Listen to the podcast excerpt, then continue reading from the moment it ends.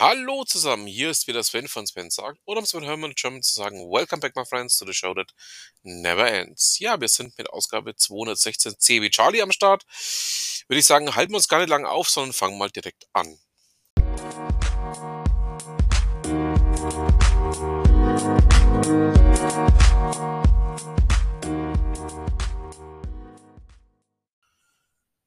Business Insider berichtet in einem, ähm, ja, nennen wir es mal kurz gefassten Artikel darüber, dass sie einen Artikel aus, der, aus dem Tagesspiegel gelesen haben. Und zwar berichtet die Diplompsychologin Birgit Lange-Bartels darüber, ähm, dass Homeoffice auch zu Überforderungen führen kann, wenn man das Ganze nicht vernünftig strukturiert und ähm, einfach ähm, lustig drauf losarbeitet, dann muss man eben damit leben oder auch damit rechnen, dass es zu einer völligen Überforderung führen kann, eben in Richtung, ähm, ich mache alles gleichzeitig, sowohl Arbeiten als auch Haushalt, als auch Kinder, als auch, ja, wer weiß noch, was alles dazukommt.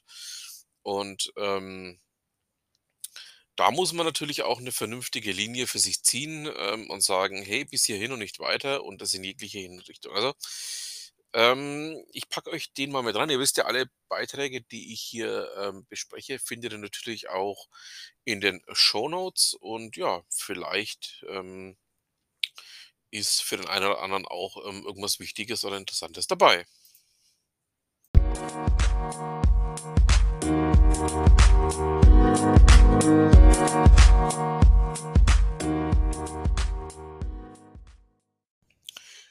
Wer mich schon etwas länger verfolgt, ähm, wird es natürlich schon wissen.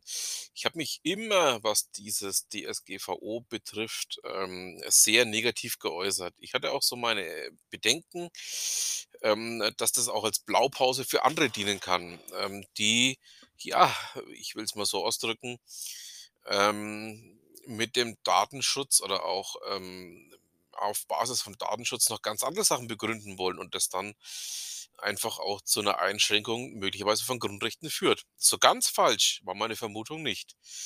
Ähm, heise.de zeigt in einem Artikel auf, dass China sich wohl sehr an dem DSGVO orientiert, wenn es darum geht, eine neue Kulturrevolution 4.0 ins Leben zu rufen. Also, ähm, ja, ich habe von Anfang an gesagt, ich halte davon nichts. Ähm, ich halte eigentlich weniger als nichts davon. Und ähm, es führt nur dazu, dass solche ähm, Aktionen, wie sie jetzt eben mit China passiert sind oder mit China passieren, ja, als Ergebnis davon herauskommen. Also, ähm, ja, man muss äh, sehr deutlich überlegen, ähm, was man denn da hypen möchte, was man unterstützen möchte, was nicht. Und man muss auch sehr deutlich überlegen, ob es Sinn macht, ähm, ja, solchen Dingen zu folgen.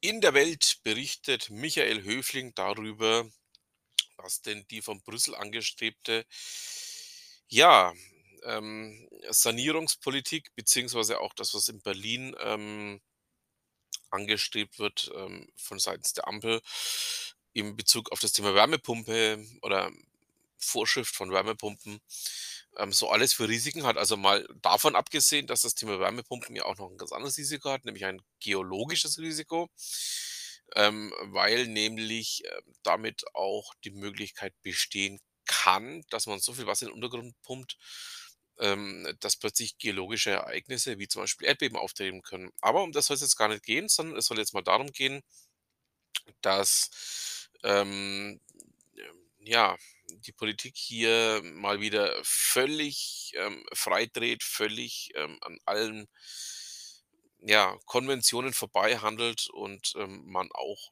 ja, noch eine weitere Form der sozialen Spaltung generieren könnte.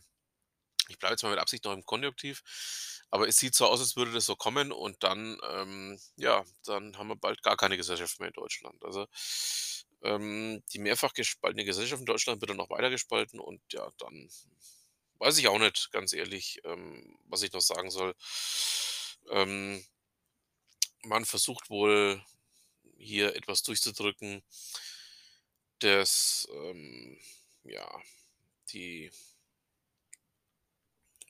im globalisierten, ähm, Begriff eigentlich als, ähm, ja nicht mehr verhältnismäßigen Eingriff, ähm, zu werten sind. Also, sagen wir's mal so, ähm, das, was da möglicherweise an Gesetzgebung auf uns zukommt, ist, ähm, in keinster Weise in irgendeiner Form noch nachvollziehbar.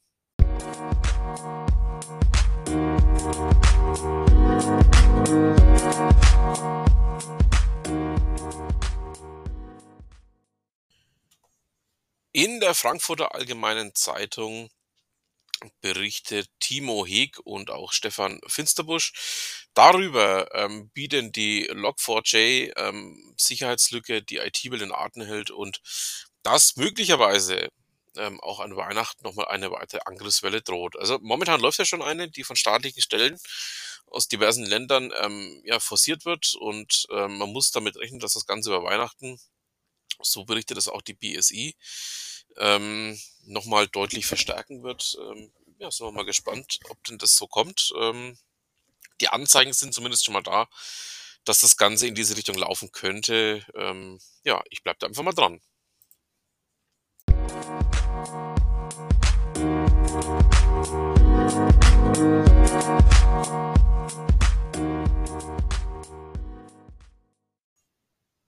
Jeder, der mich auch etwas länger schon verfolgt, ähm, weiß natürlich darum, dass ich eigentlich ein Elon Musk Fanboy bin.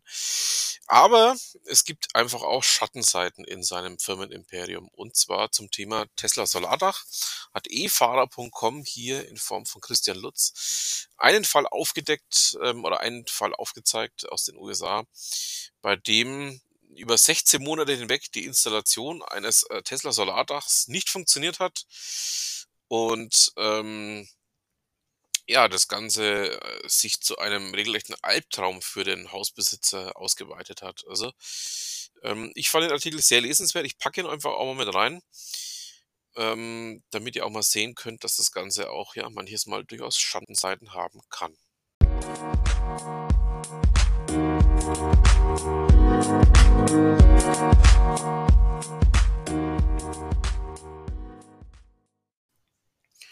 Und damit haben wir's auch für die heutige Ausgabe. Ich bedanke mich fürs Zuhören, wünsche noch eine schöne Restwoche, ein schönes Restwochenende, wann immer ihr mich hört. Und dann bleibt mir auch nur noch zu sagen, was immer Sie machen, machen Sie es gut.